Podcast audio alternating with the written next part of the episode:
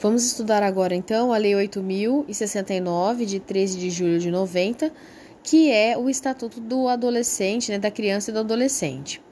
Artigo 1 Esta lei dispõe sobre a proteção integral à criança e ao adolescente. Segundo, considera-se criança para os efeitos dessa lei a pessoa até 12 anos de idade incompletos e adolescente aquela entre 12 e 18 anos de idade. Parágrafo único. Nos casos expressos em lei, aplique-se excepcionalmente este estatuto às pessoas entre 18 e 21 anos de idade. A criança e o adolescente gozam de todos os direitos fundamentais inerentes à pessoa humana sem prejuízo de proteção integral de que trata esta lei, assegurando-lhe, por lei ou por outros meios, todas as oportunidades e facilidades, a fim de lhes facultar o desenvolvimento físico, mental, moral, espiritual e social em condições de liberdade e dignidade. Parágrafo único. Os direitos enunciados nesta lei aplicam-se a todas as crianças e adolescentes, sem discriminação de nascimento, situação familiar, idade, sexo, raça, etnia ou cor, religião ou crença, deficiência, condições pessoal de desenvolvimento e aprendizagem, condição econômica, ambiente social, religião e local de moradia ou outra condição que diferencie as pessoas, as famílias ou comunidade em que vivem.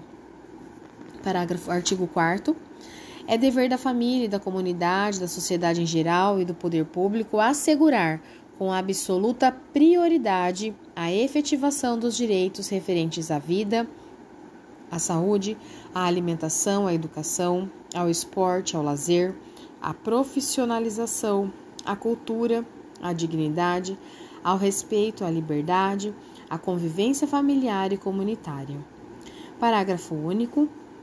A garantia de prioridade compreende a primazia de receber a proteção e socorro em qualquer circunstâncias. B. Precedência de atendimento nos serviços públicos ou de relevância pública. C. Preferência na formulação e na execução de políticas sociais públicas. D. Destinação privilegiada de recursos públicos nas áreas relacionadas com a proteção à infância e à juventude.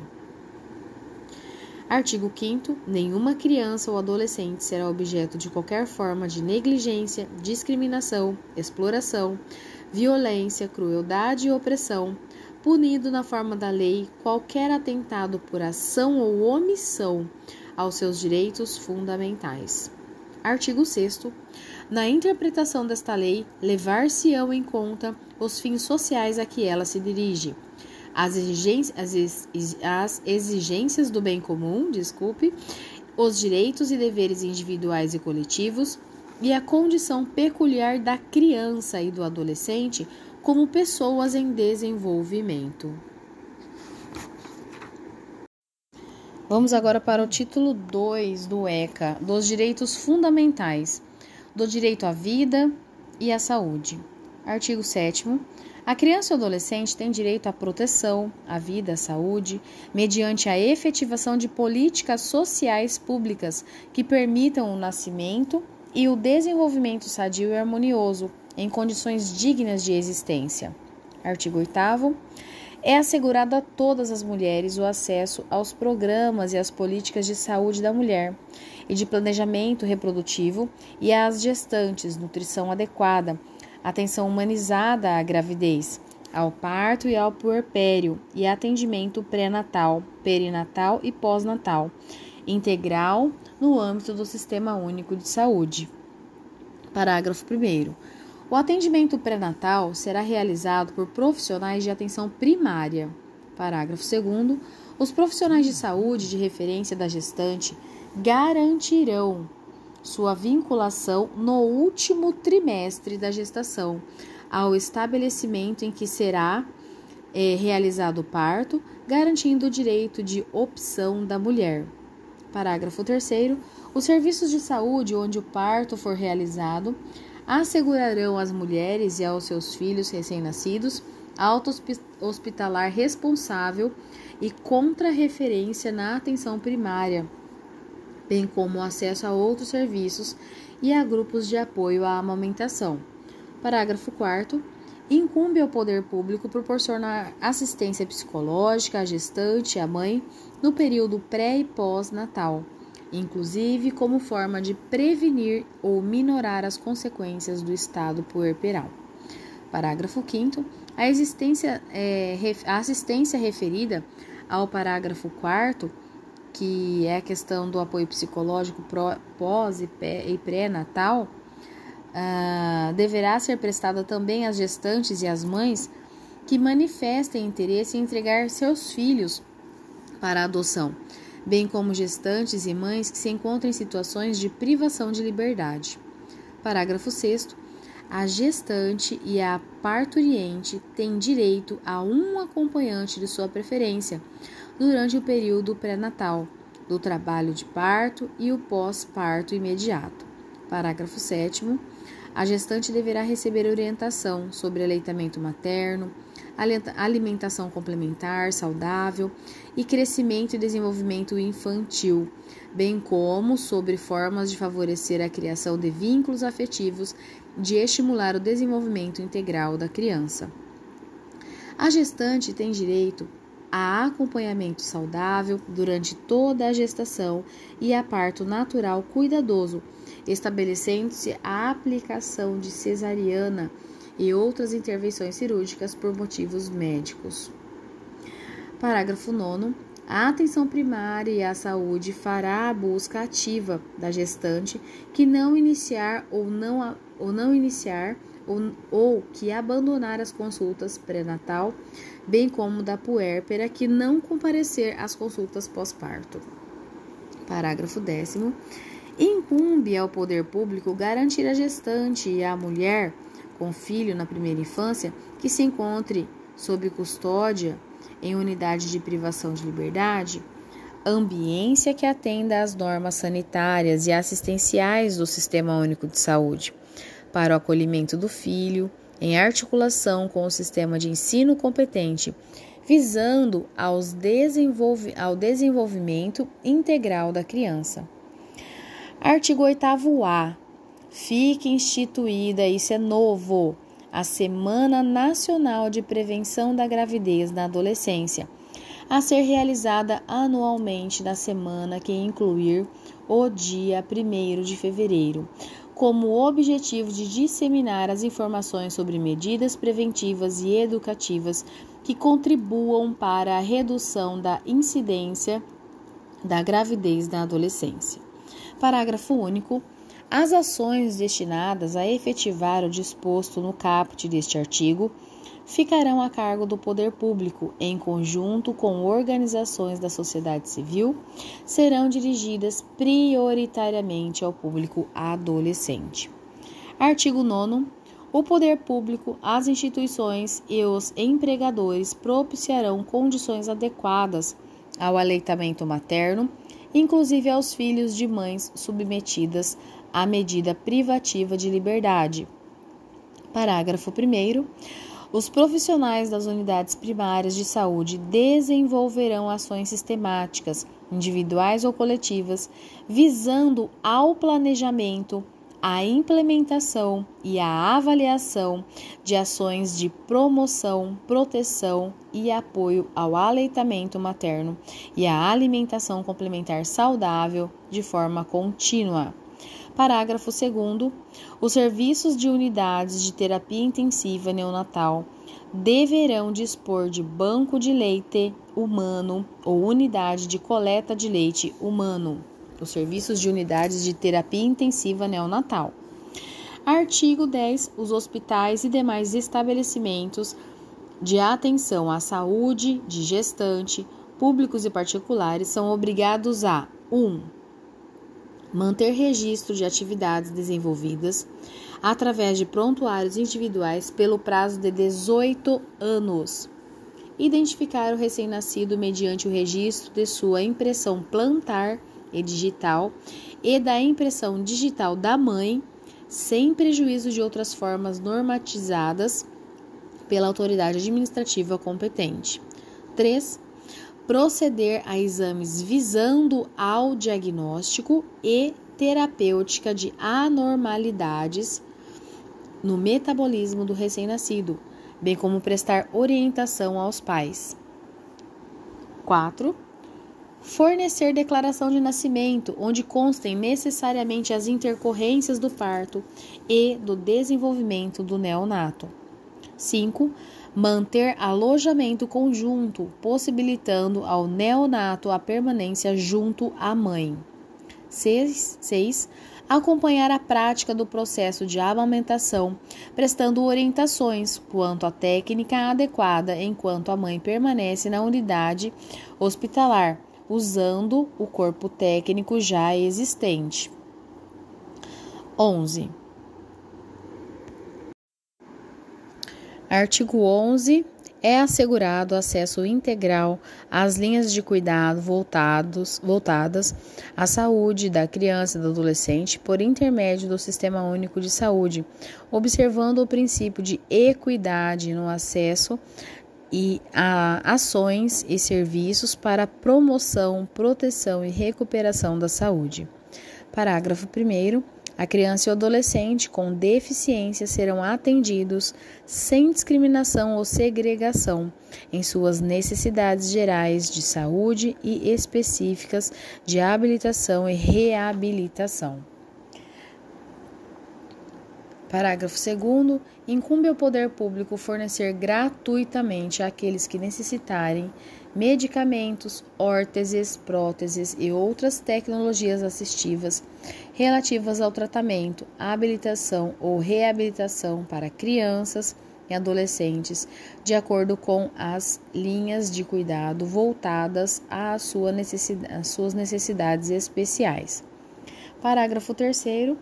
Os profissionais que atuam no cuidado diário ou frequente de crianças na primeira infância receberão formação específica e permanente para a detecção de sinais de risco para o desenvolvimento psíquico, bem como para o acompanhamento que se fizer necessário.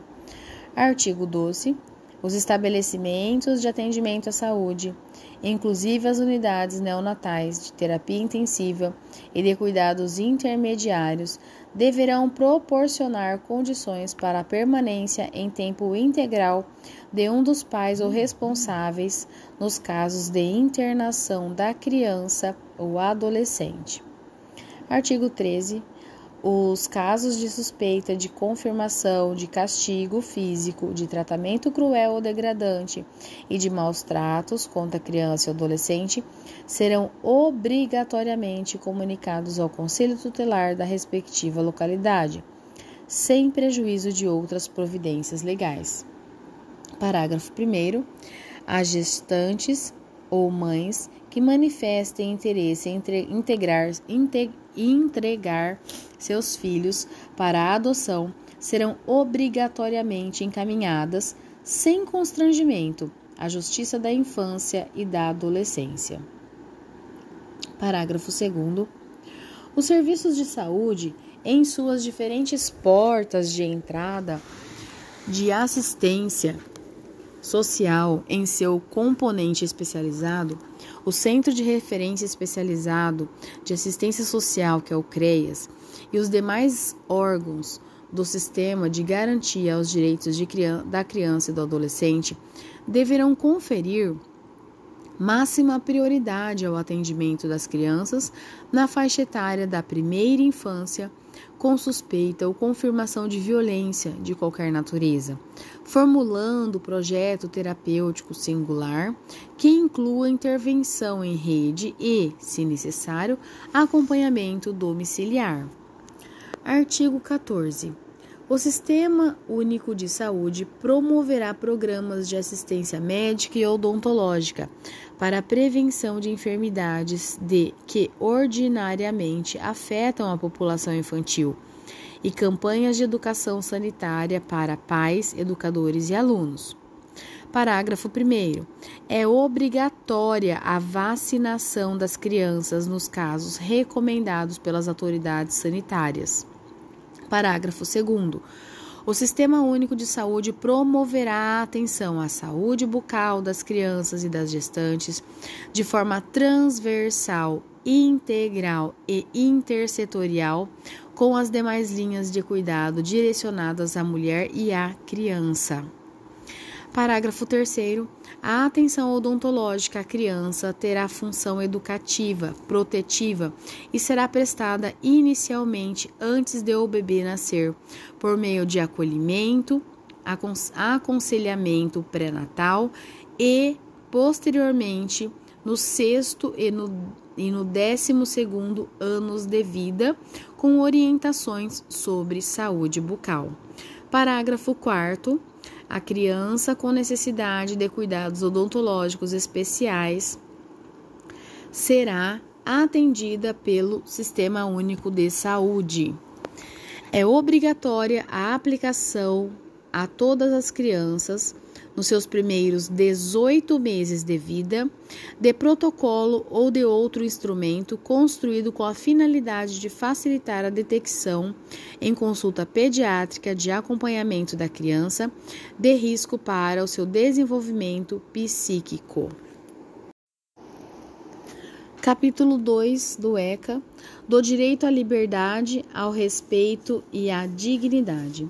A criança e o adolescente têm direito à liberdade, ao respeito e à dignidade como pessoas humanas em processo de desenvolvimento e como sujeitos de direitos civis, humanos e sociais garantidos na Constituição e nas leis. O direito à liberdade compreende os seguintes aspectos: ir e vir e estar nos logradouros públicos e espaços comunitários, ressalvadas as restrições legais. Opinião e expressão, crença e culto religioso, brincar, praticar esportes e divertir-se, participar da vida familiar e comunitária sem discriminação, participar da vida política na forma da lei, buscar refúgio, auxílio e orientação. O direito ao respeito consiste na inviolabilidade da integridade física psíquica e moral da criança e do adolescente, abrangendo a, pre a preservação da imagem, da identidade, da autonomia, dos valores, ideias e crenças dos espaços e objetos pessoais. Artigo 18. É dever de todos velar. Lembrem, é dever de, dever de todos velar pela dignidade da criança e do adolescente pondo-os a salvo de qualquer tratamento desumano, violento, aterrorizante, vexatório ou constrangedor. Artigo 18-A.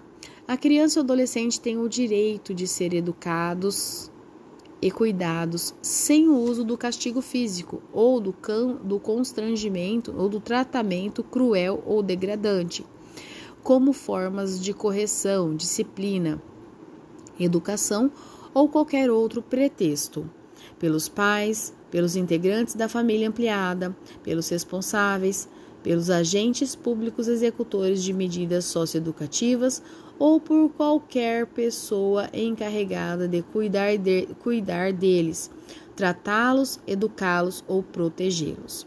Parágrafo único do artigo 18-A. Para fins desta, desta lei, considera-se o que é castigo físico ação de natureza disciplinar ou punitiva aplicada com o uso de força física sobre a criança ou adolescente que resulte em sofrimento físico, lesão, tratamento, é, sofrimento físico ou lesão. O que vem a ser tratamento cruel ou degradante é conduta ou forma cruel de tratamento em relação à criança e ao adolescente que humilhe, ameace gravemente ou ridicularize esta criança. Artigo 18b. Os pais, os integrantes da família ampliada, os responsáveis, os agentes públicos, executores de medidas socioeducativas ou qualquer pessoa encarregada em cuidar de criança e de adolescente tratá-los, educá-los ou protegê-los, que utilizarem castigo físico ou tratamento cruel ou degradante como formas de correção, disciplina, educação ou qualquer outro pretexto, estarão sujeitos, sem prejuízo de outras sanções cabíveis, às seguintes medidas que serão aplicadas de acordo com a gravidade do caso: 1. Um, encaminhamento a programa oficial ou comunitário de proteção à família. 2. Encaminhamento a tratamento psicológico ou psiquiátrico. 3. Encaminhamento a cursos ou programas de orientação. 4 obrigação de encaminhar a criança e o adolescente especializado. 5. Advertência. Parágrafo único. As medidas previstas neste artigo serão aplicadas pelo Conselho Tutelar, sem prejuízo de outras providências legais. Capítulo 3 do Direito à Convivência Familiar e Comunitária. Seção 1, artigo 19 é direito da criança e do adolescente ser criado e educado no seio de sua família e, excepcionalmente, em família substituta, assegurada a convivência familiar e comunitária em ambiente que garanta seu desenvolvimento integral. Parágrafo 1. Toda criança ou adolescente que tiver inserido em programa de acolhimento familiar ou institucional terá sua situação reavaliada no máximo a cada três meses, devendo a autoridade judiciária competente, com base em relatório elaborado por equipe interprofissional ou multidisciplinar, decidir de forma fundamentada pela possibilidade de reintegração familiar ou pela colocação em família substituta, em quaisquer das modalidades previstas no artigo 28 desta lei.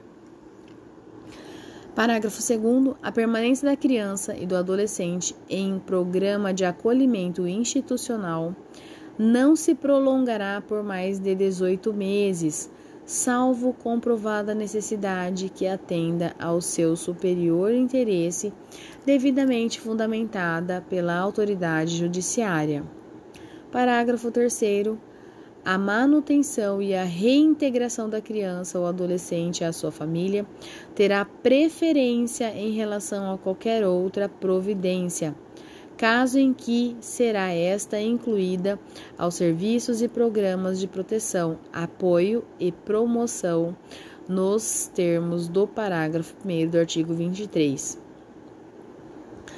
Parágrafo 4 será garantida a convivência da criança e do adolescente com a sua mãe ou o pai privado de liberdade, por meio de visitas periódicas promovidas pelo responsável ou, nas hipóteses de acolhimento institucional, pela entidade responsável, independentemente de autorização judicial.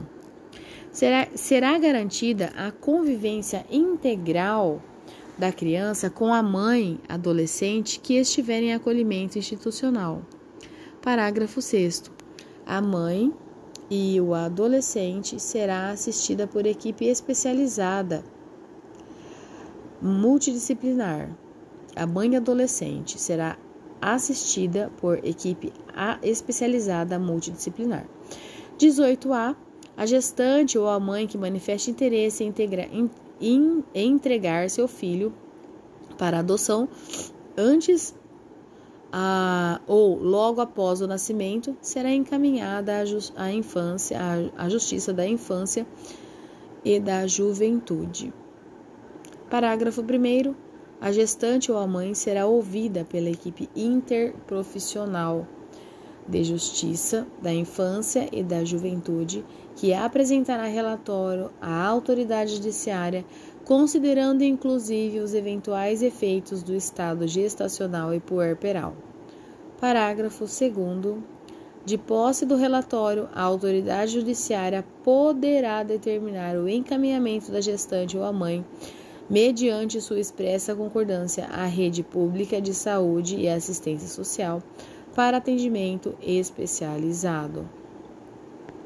A busca à família extensa, parágrafo 3 A busca à família extensa, conforme definida nos termos do parágrafo único do artigo 25 desta lei, respeitará o prazo máximo de 90 dias, prorrogável por igual período.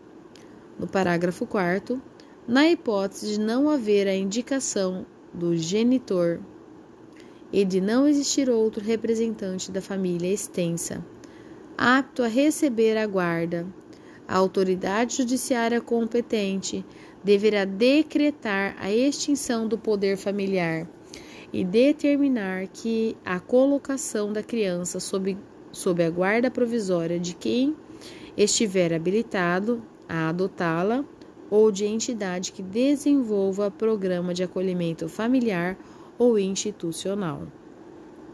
Parágrafo 5. Após o nascimento da criança, a vontade da mãe ou de ambos os genitores, se houver pai registral ou pai indicado, deve ser manifestada na audiência a que se refere ao parágrafo meio do artigo 166 dessa lei, garantindo sigilo sobre a entrega. Parágrafo 6 na hipótese de não comparecerem à audiência nem, nem o genitor nem a representante da família extensa para confirmar a intenção de exercer o poder da família ou de guarda, a autoridade judiciária suspenderá o, o poder da família, suspenderá o poder da família e da mãe, e a da criança será colocada sob guarda provisória de quem esteja habilitado para adotá-la. Parágrafo 7. Os detentores da guarda possuem o prazo de 15 dias para propor a ação de adoção, contado do dia seguinte à data do término de estágio de convivência.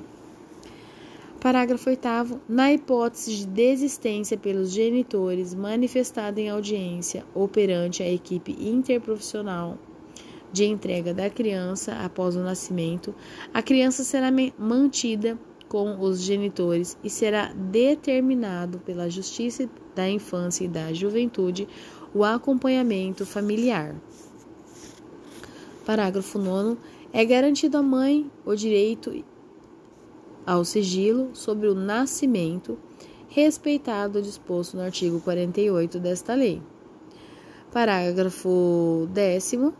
Serão cadastrados para adoção recém-nascidos e crianças acolhidas não procuradas por suas famílias no prazo de 30 dias, contado a partir do dia do acolhimento. Artigo 19b. A criança e o adolescente em programa de acolhimento institucional ou familiar poderão participar de programa de apadrinhamento. Parágrafo 1. O apadrinhamento consiste em estabelecer e proporcionar à criança e ao adolescente vínculos externos à instituição para fins de convivência familiar e comunitária e colaboração com o seu desenvolvimento nos aspectos social, moral, físico, cognitivo, educacional e financeiro. Parágrafo 2. Podem ser padrinhos ou madrinhas pessoas maiores de 18 anos, não inscritas nos cadastros de adoção, desde que cumpram os requisitos exigidos pelo programa de apadrinhamento de que fazem parte. Parágrafo 3.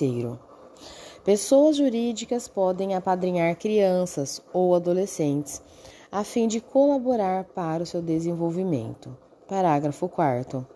O perfil da criança ou do adolescente a ser apadrinhado será definido no âmbito de cada programa de apadrinhamento, com prioridade para crianças ou adolescentes com remota possibilidade de reinserção familiar ou colocação em família substituta. Parágrafo 5. Os programas ou serviços de apadrinhamento apoiados pela Justiça da infância e da juventude poderão ser executados por órgãos públicos ou por organizações da sociedade civil. Parágrafo 6. Se ocorrer violação das regras de apadrinhamento, os responsáveis pelos programas e pelos é, serviços de acolhimento deverão imediatamente notificar a autoridade judiciária competente. Artigo 20. Os filhos havidos ou não da relação do casamento ou por adoção terão os mesmos direitos e qualificações proibida e qualificações proibidas qualquer designações discriminatórias relativas à filiação. Artigo 21. O, o pátrio poder, poder familiar, será exercido em igual, igualdade de condições pelo pai e pela mãe, na forma do que dispuser a legislação civil, assegurado a qualquer deles o direito de, em caso de discordância, recorrer à autoridade judiciária competente para a solução da divergência. Artigo 22. Aos pais incumbe o dever de sustento, guarda e educação dos filhos menores, cabendo-lhes ainda o, no interesse destes a obrigação de cumprir e fazer cumprir as determinações judiciais. Parágrafo único. A mãe e o pai, ou os responsáveis, têm direitos iguais e deveres e responsabilidades compartilhados no cuidado e na educação da criança, devendo ser resguardado o direito de transmissão familiar de suas crenças e culturas, assegurados os direitos da criança estabelecidos nesta lei. Artigo 23. Na falta ou a carência de recursos materiais, a falta ou a carência de recursos materiais, prestem atenção, não constitui motivo suficiente para a perda ou suspensão do pátrio poder familiar. Parágrafo 1. Não existindo outro motivo que por si só autorize a decretação da medida, a criança ou adolescente será mantido em família de origem, a qual deverá obrigatoriamente ser incluída em serviços e programas oficiais de proteção e apoio e promoção. Parágrafo 2.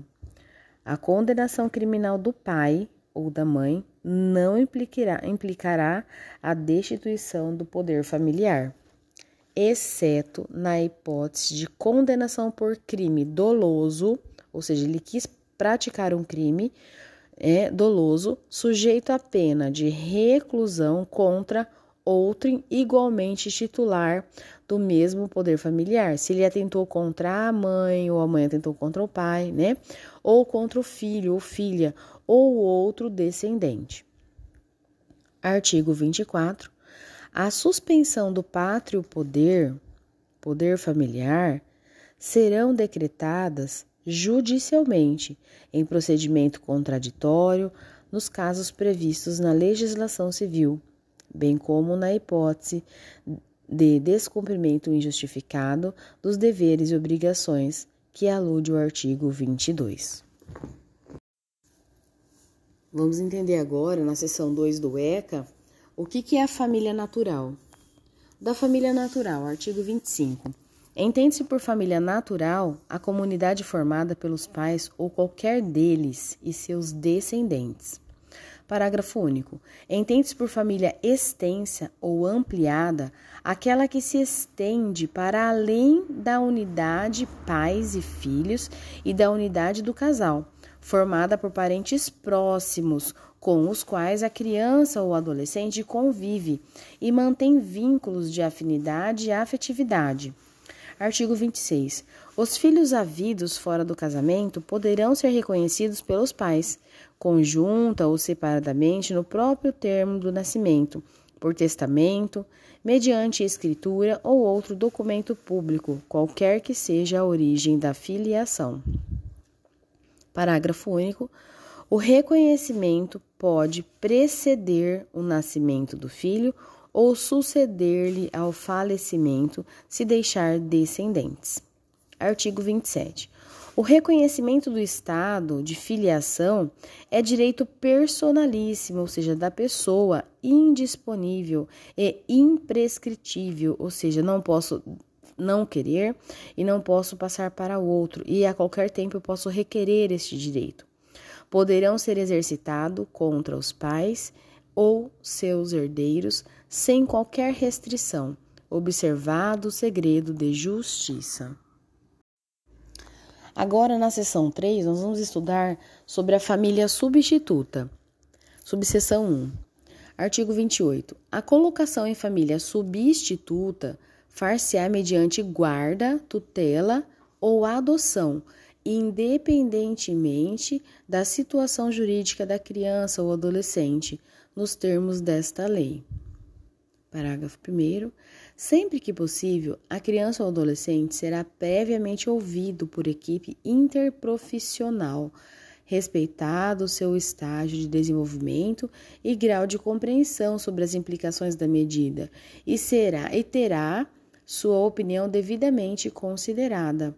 Parágrafo 2 Tratando-se de maior de 12 anos de idade, será necessário seu consentimento, colhido em audiência. Parágrafo 3.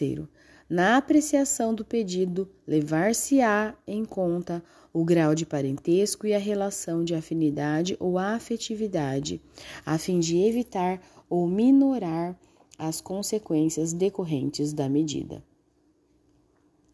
Parágrafo 4. Os grupos de irmãos serão colocados sob adoção, tutela ou guarda da mesma família substituta, ressalvada a comprovada existência de risco de abuso ou outra situação que justifique plenamente a excepcionalidade de solução diversa, procurando-se, em qualquer caso, evitar o rompimento definitivo dos vínculos fraternais. Parágrafo 5. A colocação da criança ou adolescente em família substituta será precedida de sua preparação gradativa e acompanhamento posterior, realizados pela equipe interprofissional, a serviço da justiça, da infância e da juventude, preferencialmente com o apoio dos técnicos responsáveis pela execução da política nacional de garantia do direito à convivência familiar. Parágrafo 6. Em se tratando de criança ou adolescente indígena ou proveniente de comunidade remanescente de quilombo, é ainda obrigatório 1. Um, que sejam consideradas e respeitadas a identidade social e cultural de seus costumes e tradições, bem como suas instituições, desde que não sejam incompatíveis com os direitos fundamentais reconhecidos por esta lei e pela Constituição Federal. 2. Que a colocação familiar ocorra prioritariamente no seio de sua comunidade ou junto a membros da mesma etnia. 3. A intervenção e oitiva de representantes do órgão federal responsável pela política indigenista, no caso de crianças e adolescentes indígenas, e de antropólogos, perante a equipe interprofissional ou multidisciplinar que irá acompanhar o caso. Artigo 29. Não se definirá colocação em família substituta a pessoa que revele por qualquer modo incompatibilidade com a natureza da medida ou não ofereça ambiente familiar adequado. Artigo 30. A colocação em família substituta não admitirá transferência da criança ou adolescente a terceiros ou entidades governamentais ou não governamentais sem autorização judicial. Artigo 31. A colocação em família substituta estrangeira constitui medida excepcional, somente admissível na modalidade de adoção. Artigo 32. Ao assumir a guarda ou a tutela, o responsável prestará compromisso de bem e fielmente desempenhar o cargo mediante termo nos autos. Vamos continuar então aqui é, dentro do Estatuto da Criança e do Adolescente, falando sobre a guarda. Artigo 33. A guarda obriga a prestação de assistência material, moral, educacional à criança e ao adolescente, conferindo a seu detentor o direito de opor-se a terceiros, inclusive aos pais. Parágrafo 1. A guarda destina-se a regularizar a posse de fato, podendo ser deferida liminar ou incidentalmente, nos procedimentos de tutela e adoção, exceto no de adoção por estrangeiros. Parágrafo 2.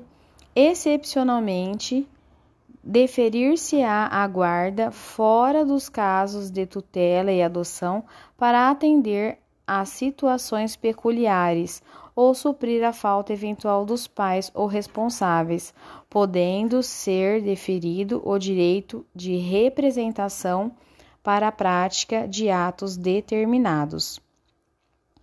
A guarda, parágrafo 3 a guarda confere à criança ou adolescente a condição de dependente para todos os fins e efeitos de direito, inclusive previdenciários.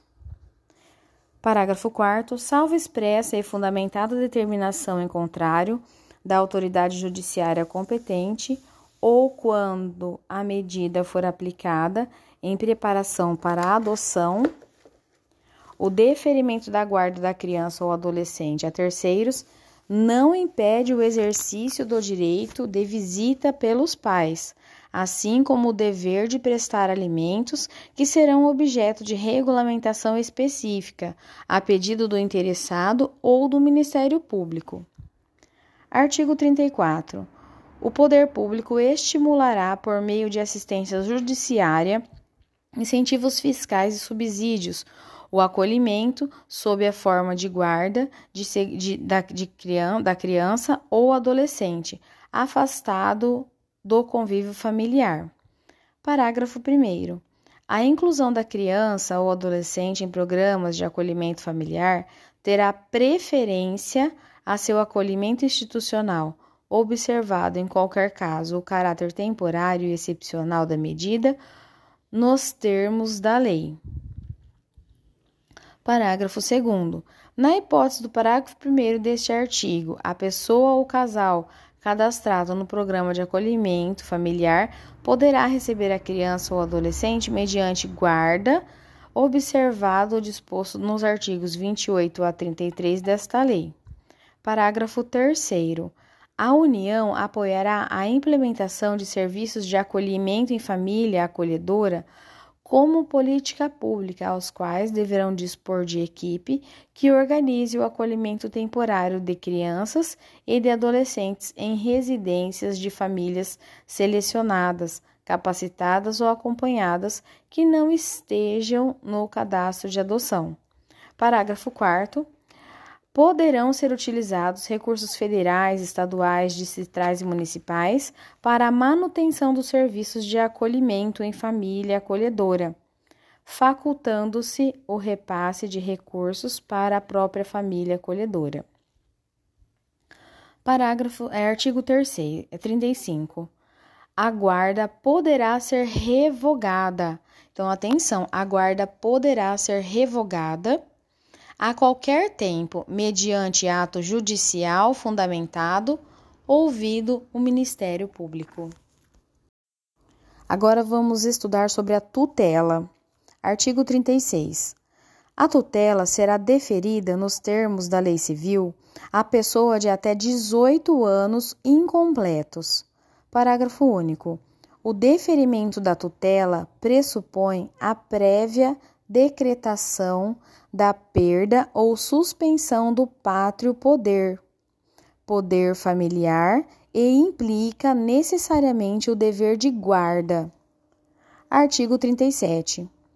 O tutor, nomeado por testamento ou qualquer documento autêntico, conforme previsto no parágrafo único do artigo 1729 da Lei 10.406 do Código Civil, deverá, no prazo de 30 dias, o tutor, após a abertura da sucessão, ingressar com pedido destinado ao controle judicial do ato, observando o procedimento previsto no artigo 165 a 170 desta lei.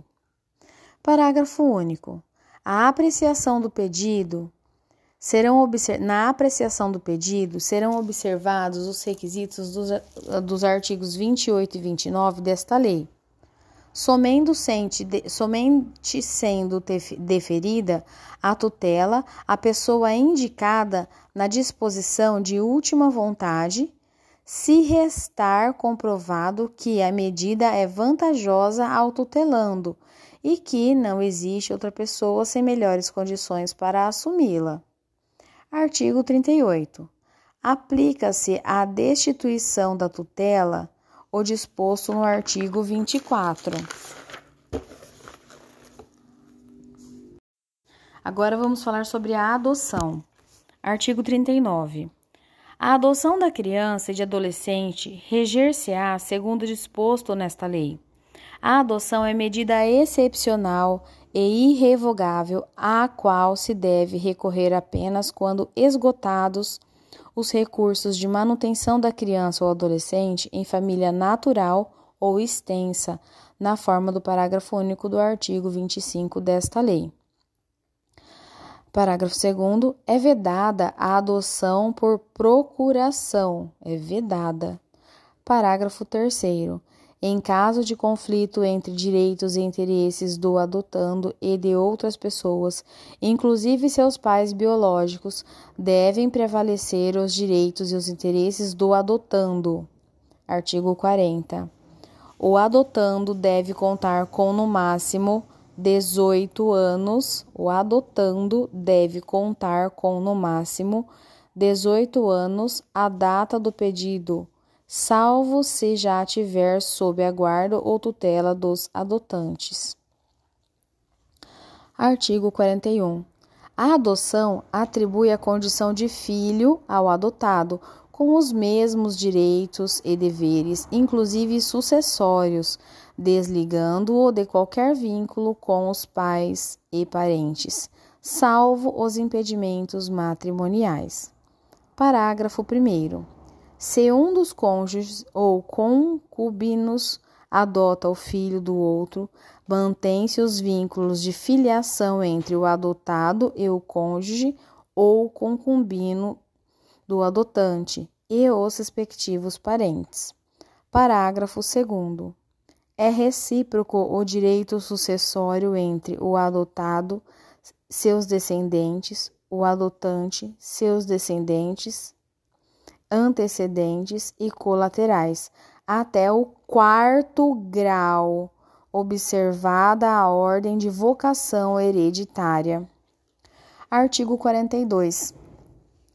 Podem adotar os maiores de 18 anos, independente do estado civil. Parágrafo 1. Não podem adotar os ascendentes e os irmãos do adotando. Parágrafo 2. Para a adoção conjunta, é indispensável que os adotantes sejam casados civilmente ou mantenham união estável, comprovada a estabilidade da família. Parágrafo 3. O adotante há de ser, pelo menos, 16 anos mais velho do que o adotando. Parágrafo 4. Os divorciados, os judicialmente separados e os ex-companheiros podem adotar conjuntamente, contanto que acordem sobre a guarda e o regime de visitas, e desde que o estágio de convivência tenha sido iniciado na constância do período de convivência e que seja comprovada a existência de vínculo de afinidade e afetividade com aquele não detentor da guarda, que justifiquem a excepcionalidade da concessão. Parágrafo 5. Nos casos do parágrafo 4, que é essa adoção de casais separados, desde que demonstrado efetivo benefício ao adotando, será assegurada a guarda compartilhada, conforme previsto nos artigos do Código Civil. Parágrafo 6 a adoção poderá ser deferida ao adotante que, após inequívoca manifestação de vontade, vier a falecer no curso do procedimento, antes de prolatada a sentença. Para artigo 43.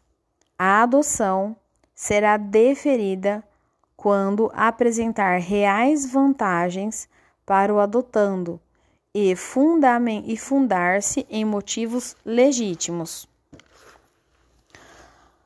Artigo 44. Enquanto não der conta de sua administração e saudar o seu alcance, não pode o tutor ou o curador adotar o pupilo ou o curatelado. Artigo 45. A adoção depende do consentimento dos pais ou do representante legal do adotado. O consentimento, parágrafo 1 o consentimento será dispensado em relação à criança ou adolescente cujos pais sejam desconhecidos ou tenham sido destituídos do pátrio poder, poder familiar. Parágrafo, é, parágrafo 2. Em se tratando de adotando maior de 12 anos de idade, será também necessário o seu consentimento. Artigo 46. A adoção será precedida de estágio de convivência com a criança ou do adolescente pelo prazo máximo de 90 dias, observadas a idade da criança ou adolescente e as peculiaridades do caso. Parágrafo 1. O estágio de convivência poderá ser dispensado se o adotando já estiver sob tutela ou guarda legal do adotante durante o tempo suficiente para que seja possível avaliar a convivência da constituição do vínculo. Parágrafo 2. A simples guarda de fato não autoriza por si só a dispensa da realização do estágio de convivência. Parágrafo 2. A. O prazo máximo estabelecido no caput deste artigo pode ser prorrogado, que são os 90 dias, pode ser prorrogado por igual período mediante decisão fundamentada da autoridade judiciária, que são os 90 dias é, do estágio de convivência. Parágrafo 3. Em se tratando de adoção em caso de adoção por pessoa ou casal residente ou domiciliada fora do país, o estágio de convivência será de 30 dias e no máximo 45 dias, prorrogável por igual período uma única vez, mediante decisão fundamentada da autoridade judiciária. Parágrafo 3. Ao final do prazo previsto no parágrafo 3 que são os 30 dias, podendo ser prorrogado, deverá ser apresentado um laudo fundamentado pela equipe mencionada no parágrafo 4 deste artigo, que recomendará ou não o deferimento da adoção da, da adoção à autoridade judiciária. Parágrafo 4 o estágio de convivência será acompanhado pela equipe interprofissional a serviço da Justiça da Infância e da Juventude, preferencialmente com o apoio dos técnicos responsáveis pela execução da política de garantia do direito à convivência familiar, que apresentarão relatório minucioso acerca da convivência do deferimento da medida. Parágrafo 5.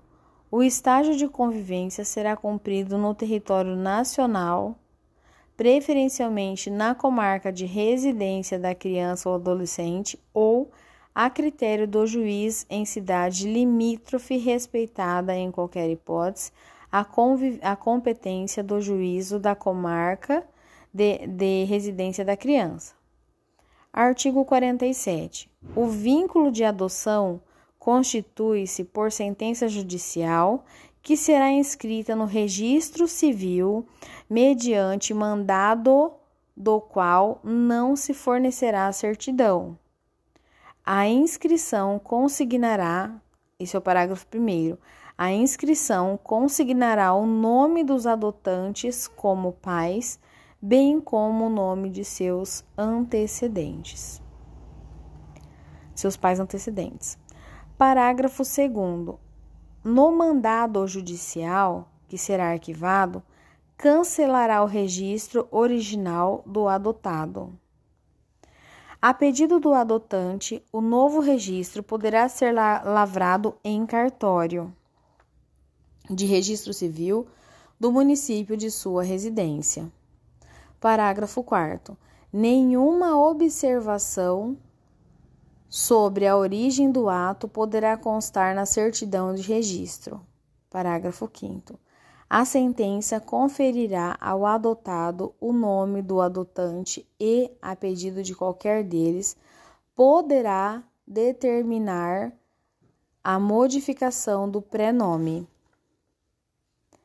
Parágrafo 6. No caso da modificação do prenome, seja requerido pelo adotante, é obrigada a oitiva do adotando, observado o disposto nos parágrafos 1 e 2 do artigo 28 desta lei.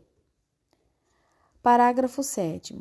A adoção produz efeitos a partir do trânsito em julgado, a partir do trânsito em julgado da sentença constitutiva, exceto na hipótese prevista no artigo no parágrafo 6 do artigo 42 desta lei, caso em que terá força retroativa a data do óbito. Parágrafo 8. O processo relativo à adoção, assim como outros a ele relacionados, serão mantidos em arquivo, admitindo-se seu armazenamento em microfilme ou outros meios, garantida sua conservação para consulta a qualquer tempo. Parágrafo 9. Terão prioridade de tramitação os processos de adoção em que o adotando for pessoa ou adolescente com deficiência ou com doença crônica. Parágrafo 10. O prazo máximo para a conclusão da ação de adoção será de 120 dias, prorrogável uma única vez por igual período, mediante decisão fundamentada da autoridade judiciária. Artigo 48. O adotado tem direito de reconhecer sua origem biológica, bem como de obter acesso irrestrito ao processo no qual a medida foi aplicada a seus eventuais incidentes e seus eventuais incidentes após completar 18 anos. Parágrafo único. O acesso ao processo de adoção poderá ser também deferido ao, adota ao adotado menor de 18 anos, a seu pedido, assegurada a orientação e assistência jurídica e psicológica. Artigo 49. A morte dos adotantes não restabelece o pátrio poder, poder familiar dos pais naturais. Artigo 50. A autoridade judiciária manterá em cada comarca ou foro regional um registro da criança e adolescente em condições de serem adotados e outro é, e de outro e de outro pessoas interessadas na adoção. Parágrafo 1. O deferimento da inscrição dar-se-á após prévia consulta aos órgãos técnicos do juizado, ouvido o Ministério Público. Parágrafo 2. Não será deferida a inscrição se o interessado não satisfazer os requisitos legais ou verificada qualquer das hipóteses previstas no artigo 29. Parágrafo 3. A inscrição de postulantes à adoção será precedida de um período de preparação psicossocial e jurídica orientado pela equipe técnica de justiça da infância e da juventude, preferencialmente com o apoio dos técnicos responsáveis pela execução da política municipal de garantia do direito à convivência familiar. Parágrafo 4. Sempre que possível e, recomendável, a preparação referida no, artigo, no parágrafo 3 deste artigo incluirá o contato com crianças e adolescentes em acolhimento familiar ou institucional, em condições de serem adotadas, a ser realizado sob a orientação, supervisão e avaliação da equipe técnica da Justiça da Infância e da Juventude, com o apoio dos técnicos responsáveis pelo programa de acolhimento e pela execução da política municipal de garantia do direito à convivência familiar. Parágrafo 5. Serão criados e implementados cadastros estaduais e nacionais de crianças e adolescentes em condições de serem adotados e de pessoas ou casais habilitados à adoção. Parágrafo 6 haverá cadastro destina, é, de, distintos para pessoas ou casais residentes fora do país que somente serão consultados na inexistência de postulantes nacionais habilitados nos cadastros mencionados nos parágrafos 5 deste artigo. Artigo é, parágrafo 7 As autoridades estaduais e federais em matéria de adoção terão acesso integral aos cadastros, incumbindo-lhes a troca de informações e de cooperação mútua para melhoria do sistema. Parágrafo 8. A autoridade judiciária providenciará no prazo de 48 horas a inscrição das pessoas e adolescentes em condições de serem adotados que não tiverem colocação familiar na comarca de origem e das pessoas ou casais que tiverem deferida sua habilitação à adoção nos cadastros estadual e nacional referidos no parágrafo 5 deste artigo, sob pena de responsabilidade. Parágrafo 9. Compete à autoridade central estadual zelar pela manutenção e correta alimentação dos cadastros, com posterior comunicação à autoridade central federal brasileira. Parágrafo 10. Consultados os cadastros e verificada a ausência de precedentes habilitados residentes no país com perfil compatível e interesse manifesto pela adoção de crianças ou adolescentes inscritos no cadastro, nos cadastros existentes, será realizado o encaminhamento da criança ou adolescente à adoção internacional. Parágrafo 11. Enquanto não localizada a pessoa ou casal interessado em sua adoção, a criança ou adolescente, sempre que possível e recomendável, será colocado sob guarda de família cadastrada em programa de acolhimento familiar. Parágrafo 12. A alimentação do cadastro e a convocação criteriosa dos postulantes à adoção serão ficadas, fiscalizadas pelo Ministério Público. Parágrafo 13. Somente poderá ser deferida a adoção em favor do candidato domiciliado no Brasil não cadastrado previamente nos termos da Lei 12.010. 1. Um, se se tratar de pedido de adoção unilateral. 2.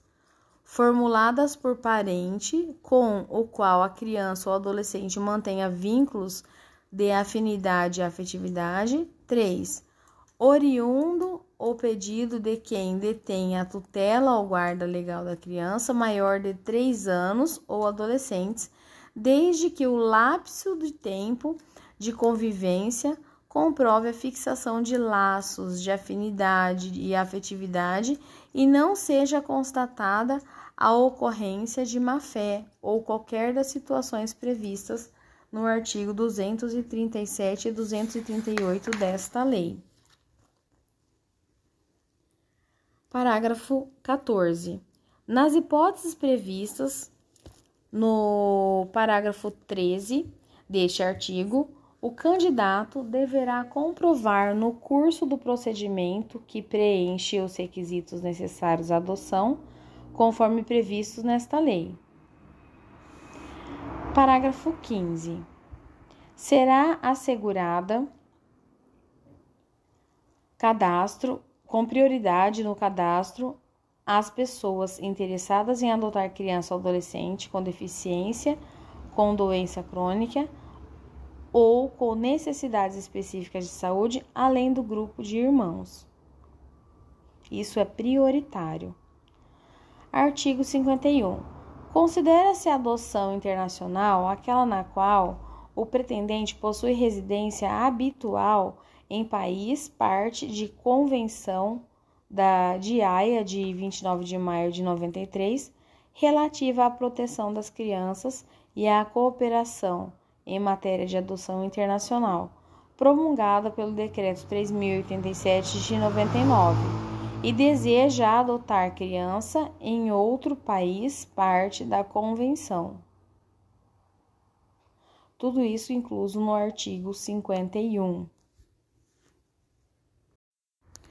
Artigo 52. A adoção internacional observará o procedimento previsto nos artigos 165 a 170 desta lei, com as seguintes adaptações: 1. A pessoa ou casal estrangeiro interessado em adotar criança ou adolescente brasileiro deverá formular pedido de habilitação à adoção permanente à autoridade central em matéria de adoção internacional no país de acolhida assim entendida, entendido aquele onde está situada sua residência habitual. 2.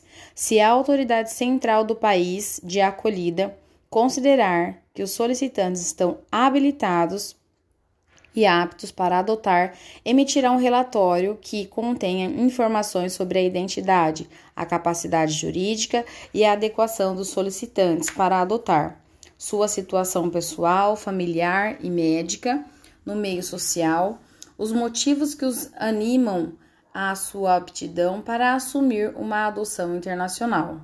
3. A autoridade central do país de acolhida enviará o relatório à autoridade central estadual com cópia para a autoridade central federal brasileira.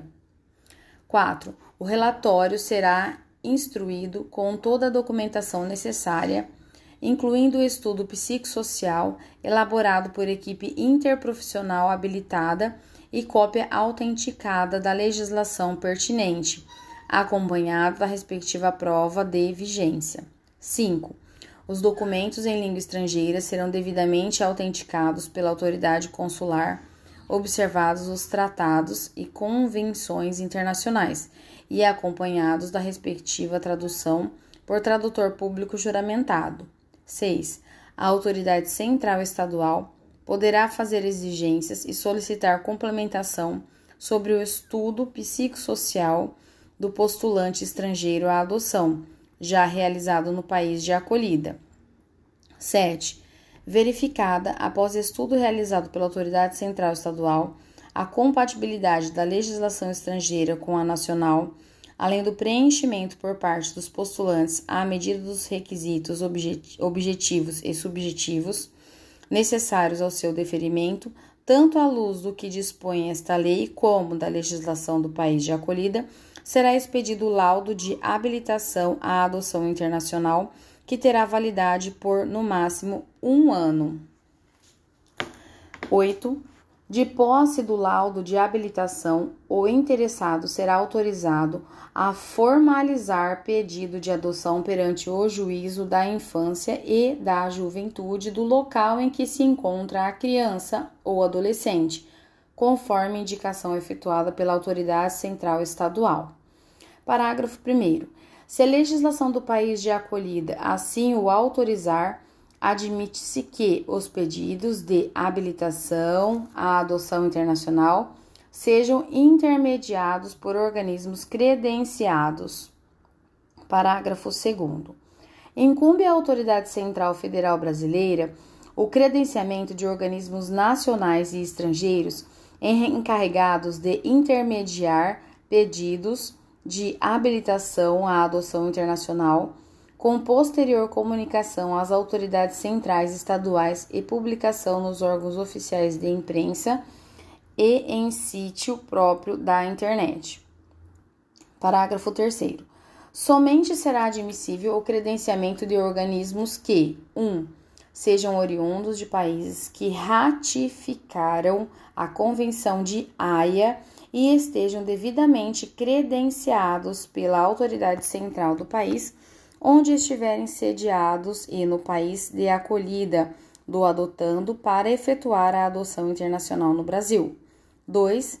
Satisfazerem as condições de integridade moral, competência profissional experiência e responsabilidade exigidas pelo, pelos países respectivos e pela autoridade central federal brasileira. 3. Forem qualificados por seus padrões éticos e sua formação e experiência para atuar na área de adoção internacional.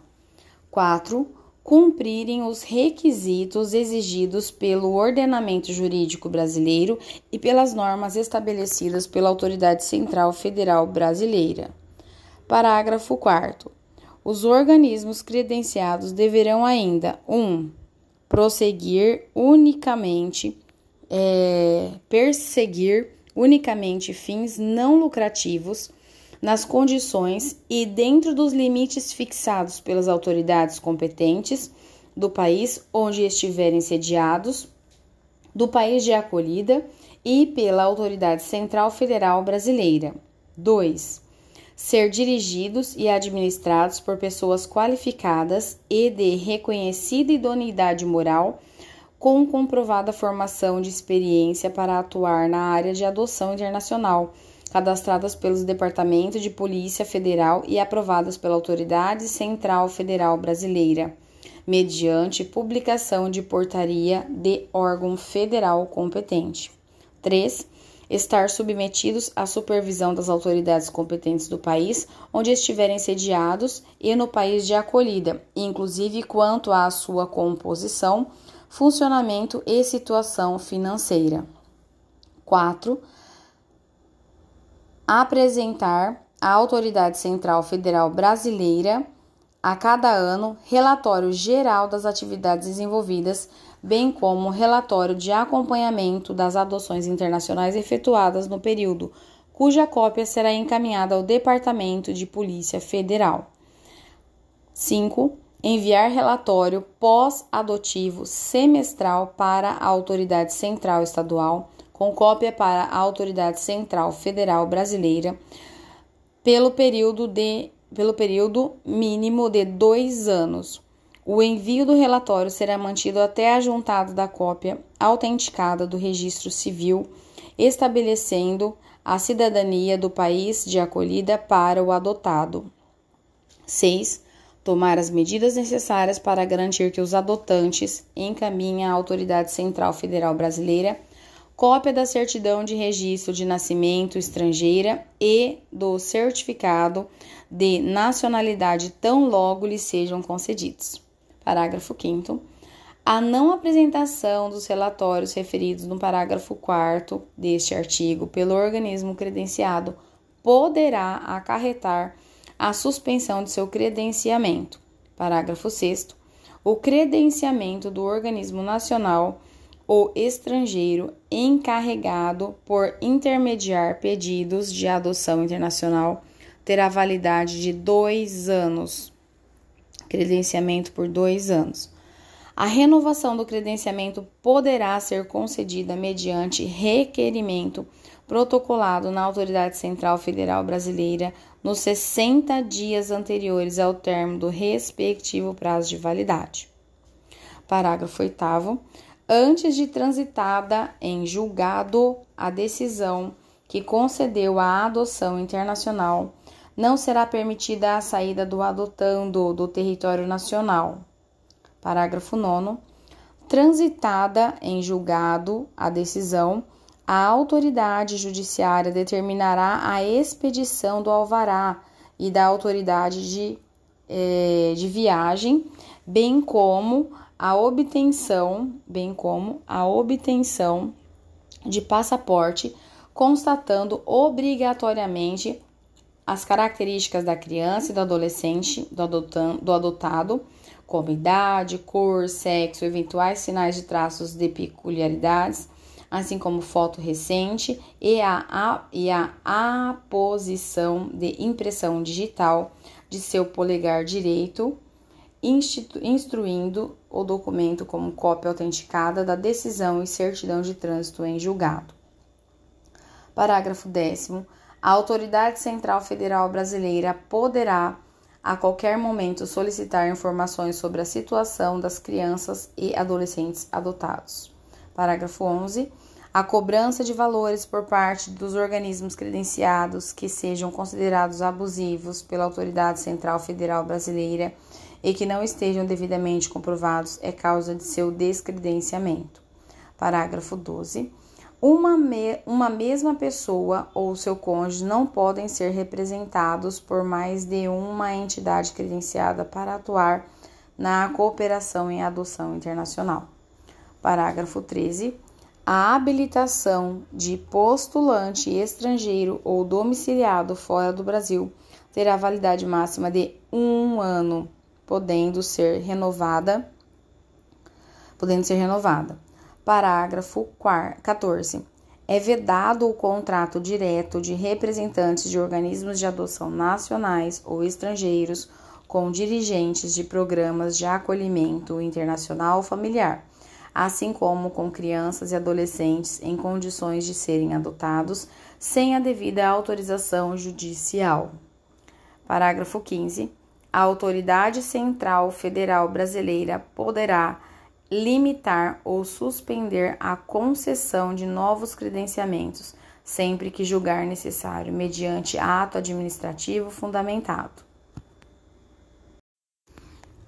Artigo 52-A é vedado, sob pena de responsabilidade e descredenciamento, o repasse de recursos provenientes de organismos estrangeiros encarregados de, in, de intermediar pedidos de adoção internacional a organismos nacionais ou a pessoas físicas. Parágrafo único. Eventuais repasses somente poderão ser efetuados via Fundo dos Direitos da Criança e do Adolescente e estarão sujeitos às deliberações dos respectivos conselhos, Conselho de Direitos da Criança e do Adolescente. 52b.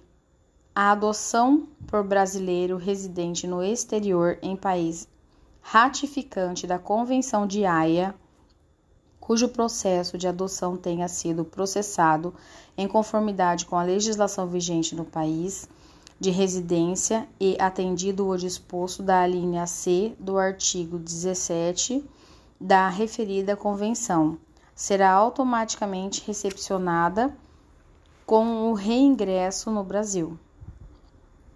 Parágrafo único. Parágrafo 1. Caso não tenha sido atendido o disposto na linha C do artigo 17 da Convenção de Haia, deverá a sentença ser homologada pelo Superior Tribunal de Justiça, pelo Superior Tribunal de Justiça.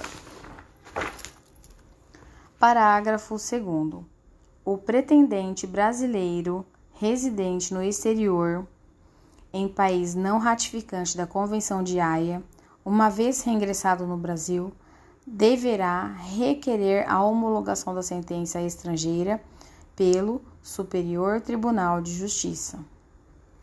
52C.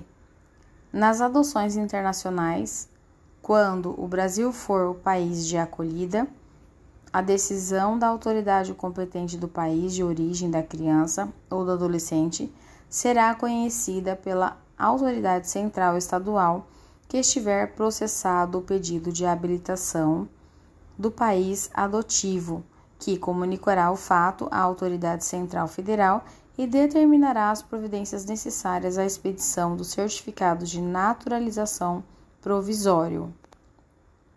Parágrafo 1. A autoridade central estadual, ouvido o Ministério Público, somente deixará de reconhecer os efeitos daquela decisão se restar demonstrado que a adoção é manifestadamente contrária à ordem pública ou não atende ao interesse superior da criança ou do adolescente. Parágrafo 2.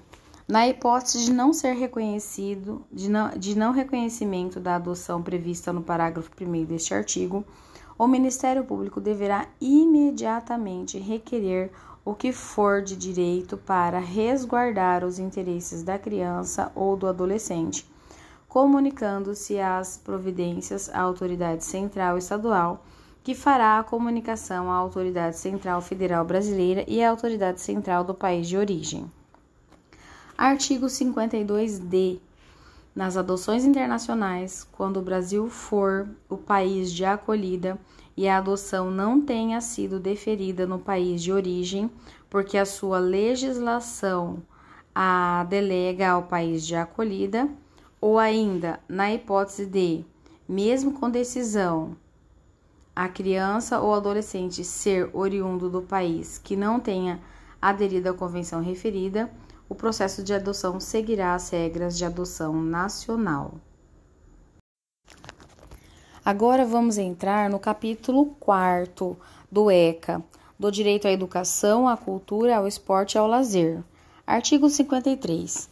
A criança e o adolescente têm direito à educação, visando o pleno desenvolvimento de sua pessoa, preparo para o exercício da cidadania e qualificação para o trabalho, assegurando-se-lhes 1. Um, igualdade de condições para o acesso e a permanência na escola. 2 direito de ser respeitado por seus educadores. 3. Direito de contestar critérios avaliativos, podendo recorrer a instâncias escolares superiores. 4. Direito de organização e participação em entidades estudantis. 5. Acesso à escola pública e gratuita próxima à sua residência, garantindo-se vagas no mesmo estabelecimento a irmãos que frequentem a mesma etapa ou ciclo de ensino da educação básica. Parágrafo único. É direito dos pais ou responsáveis ter ciência do processo pedagógico, bem como participar da definição das propostas educacionais. Artigo 53-A. É dever da instituição de ensino, clubes e agremiações recreativas e de estabelecimentos congêneres assegurar medidas de conscientização, prevenção e enfrentamento ao uso ou dependência de drogas ilícitas. Artigo 54. É dever do Estado assegurar à criança e ao adolescente 1. Um, ensino fundamental, obrigatório e gratuito, inclusive aos que a ele não tiverem acesso na idade própria. 2. Progressiva extensão à obrigatoriedade e gratuidade ao ensino médio. 3. Atendimento educacional especializado aos portadores de deficiência, preferencialmente na rede regular de ensino. 4 atendimento em creche e pré-escola às crianças de 0 a 5 anos de idade. 5. Acesso aos níveis mais elevados do ensino, da pesquisa e da criação artística, segundo as capacidades de cada um. 6. Oferta de ensino noturno regular adequado às condições do adolescente trabalhador. 7. Atendimento no ensino fundamental através de programas suplementares de material didático escolar, transporte, alimentação, assistência à saúde. Parágrafo único. O acesso ao ensino obrigatório e gratuito é direito público subjetivo. Parágrafo 2. O não oferecimento do ensino obrigatório pelo poder público ou sua oferta irregular importa responsabilidade da autoridade competente. 3. Compete ao poder público recensear os educandos no ensino fundamental, fazer-lhes a chamada e zelar junto aos pais o responsável pela frequência à escola.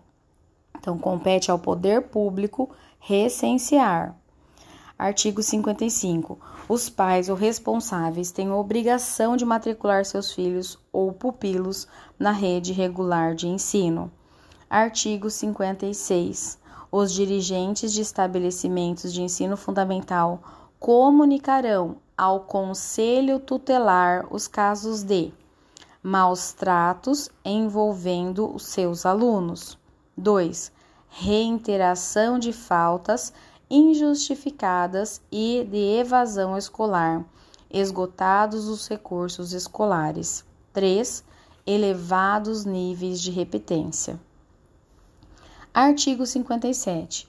O poder público estimulará pesquisas, experiências e novas propostas relativas ao calendário, seriação, currículo, metodologia, didática e avaliação, com vistas à inserção das crianças e adolescentes excluídos do ensino fundamental obrigatório. Artigo 58. No processo educacional, respeitar-se-ão os valores culturais, artísticos e históricos próprios do contexto social da criança e do adolescente, garantindo-se a este a liberdade de criação e o acesso às fontes de cultura.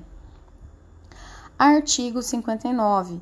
Os municípios, com apoio dos estados e da União, estimularão e facilitarão a destinação de recursos e espaços para programação, programações culturais, esportivas e de lazer voltadas para a infância e a juventude.